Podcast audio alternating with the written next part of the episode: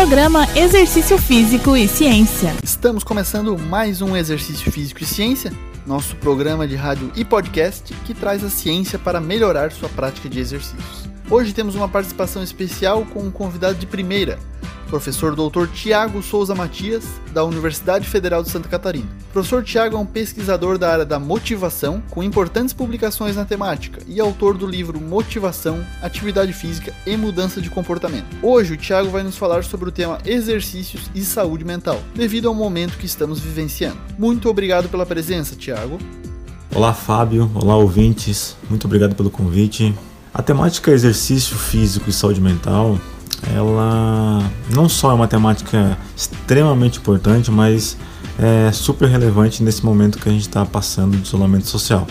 O exercício físico tem, diante dos seus vários benefícios, alguns atrelados às dimensões é, dessa saúde mais física, vamos dizer assim, né? E os atributos do corpo, por exemplo, a estética, processo de emagrecimento, mas também tem sido observados um conjunto de evidências é, mostrando benefícios importantes à saúde psicológica. Entre as hipóteses né, que justificam o potencial do exercício físico na manutenção da saúde e no bem-estar emocional está a liberação de importantes neurotransmissores excitatórios, então aquele bem-estar que a pessoa sente após a prática de, de exercício físico está mediada e regulada por um conjunto de neurotransmissores excitatórios, mas também a partir da avaliação psicológica sobre a atividade como uma atividade prazerosa. Uma das coisas que acontece durante a prática de exercício o impedimento ou a eliminação de pensamentos ruminativos.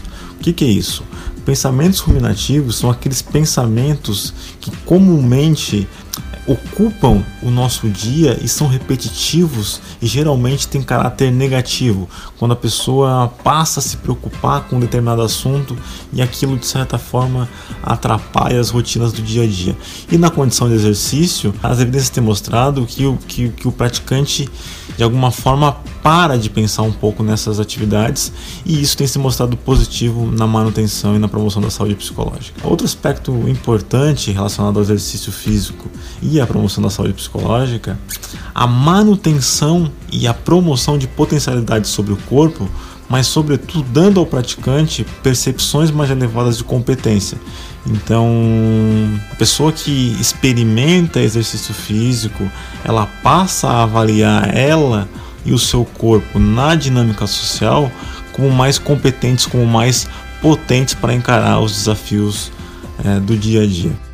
Agradecemos a participação do professor Tiago Matias, com uma visão diferenciada a respeito dos exercícios e a promoção da saúde mental. Lembrando que todos os nossos programas você encontra no podcast Exercício Físico e Ciência, no Spotify e no Deezer. Um abraço e até a próxima. Você ouviu Exercício Físico e Ciência com o professor Fábio Dominski. Só aqui na Rádio Desk FM 91.9.